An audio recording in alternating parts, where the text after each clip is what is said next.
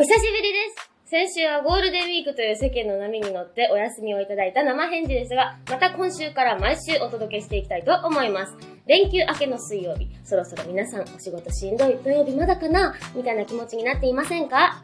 宿題は最後までやらないことで有名な上田さんは、長期間のお休み明けはどんな風でしたか？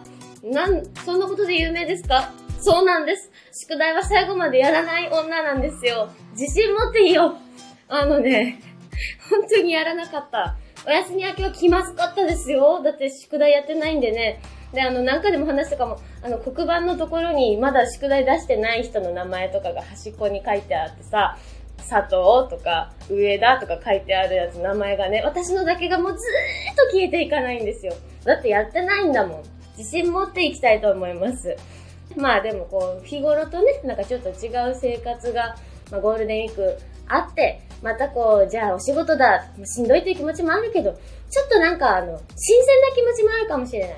ね、やっぱこの仕事好きだなとか、やっぱこの仕事嫌いだなとか、そういうことを改めて 感じたりするかもしれませんね。皆さんもお仕事頑張ってください。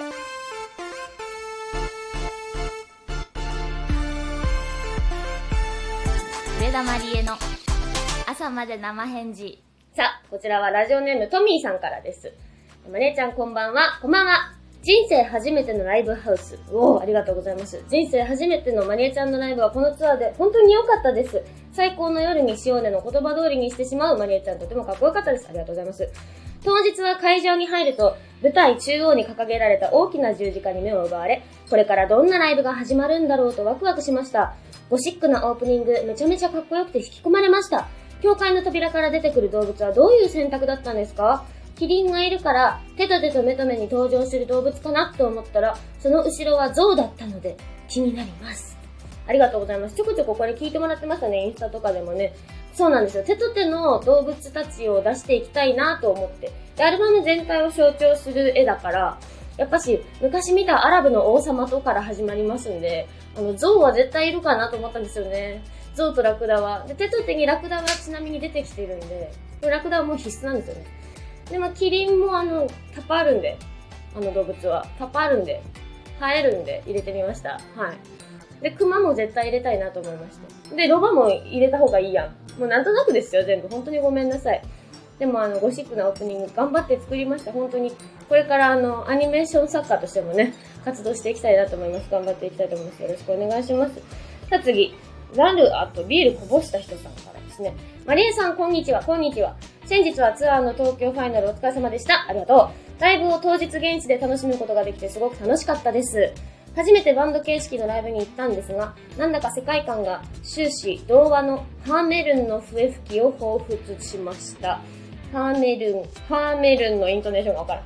ハーメルンがマリエさんで楽隊を引き連れて会場のファンを自分の箱庭という空間に連れて行くようで不思議で素敵な空間でした。またあの空間を楽しみにしております。ありがとうございましたと。ハーメルンの笛吹き。みんな知ってる？ハーメルンなハーメルンなわからんけれど。ドイツの伝承、グリム童話や絵本にもなっています。1284年、ハーメルンの町には、ネズミが大繁殖し、人々を悩ませていた。ある日、町に笛を持ち、色とりどりの布で作った衣装を着た男が現れ、報酬をくれるなら、街を荒らし回るネズミを退治してみせると持ちかけた。ハーメルンの人々は男に報酬を約束した。男が笛を吹くと、街中のネズミが男のところに集まってきた。男はそのまま川に向かって歩いて行き、ネズミを残らず溺死させた。しかしネズミ退治が済むと、ハーメルンの人々は笛吹き男との約束を破り、報酬を払わなかった。なんでよ約束を破られ怒った笛吹き男は、お、お、お前たちの大切なものを代わりにいただこう、と言い、笛吹き男が笛を鳴らしながら、通りを歩いていくと、家から子供たちが出てきて、男の後をついていった。130人の少年少女たちは、笛吹き男の後に続いて、街の外に出て行き、二度と戻ってこなかった。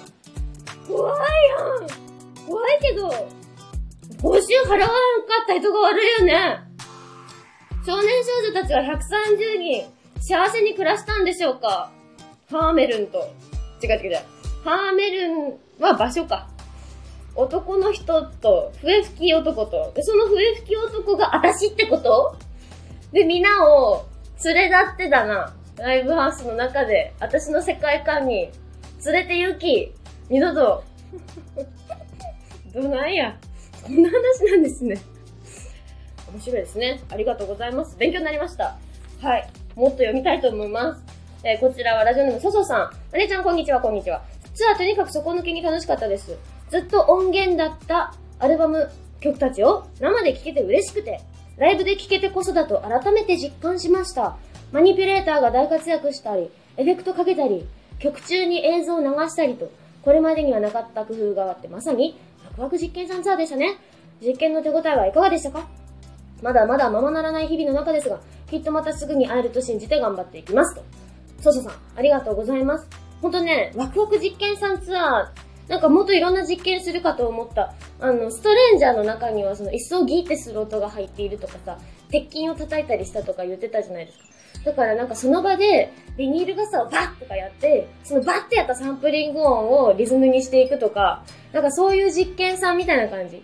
だからそのバンドメンバー50時間ずのみんなが、本当の楽器以外のものとかをいろいろとその場にいっぱいあるもので音を出し出していくみたいな感じを最初はイメージしてたんですが、思ったよりこうエレクトロニカな感じと、まあ、デジタルとアナログの融合という風に、ま、振っていきました。なんかちょっとこう映像入れたりとかね、VJ 的なこう照明だけじゃなくて映像で皆さんをこうドラマチックに見せるとか、なんかそういう展開とか見せたりとかしたかったんですけれども、なんせですよ、このツアーは本当にできるのか、最後までできるのか、みんなはどんな気持ちで見てくれるのか、配信のみんなはどうなのか、なんかその心持ちこそ、そこがそもそもの実験さんツアーになってしまったようなツアーでありましたので、まあもちろん、ライブが開演しましたらワクワクしましたけれども、スリルのある、ワクワクドキドキ、実験さんツアーになったなと思っております。はい。ありがとうございます。こちら、キャシャーンさんからです。ハートブレイカーツアー全公演とも最高に楽しかったです。ありがとう。上田さんは当然のことながら、ゲストお三方も三者三様で素敵でした。大野愛香さんの優雅な佇まい、上田舞さんのキュートなダンス、川島ダリアさんのパワフルで圧倒的な存在感、またいつか共演してほしいです。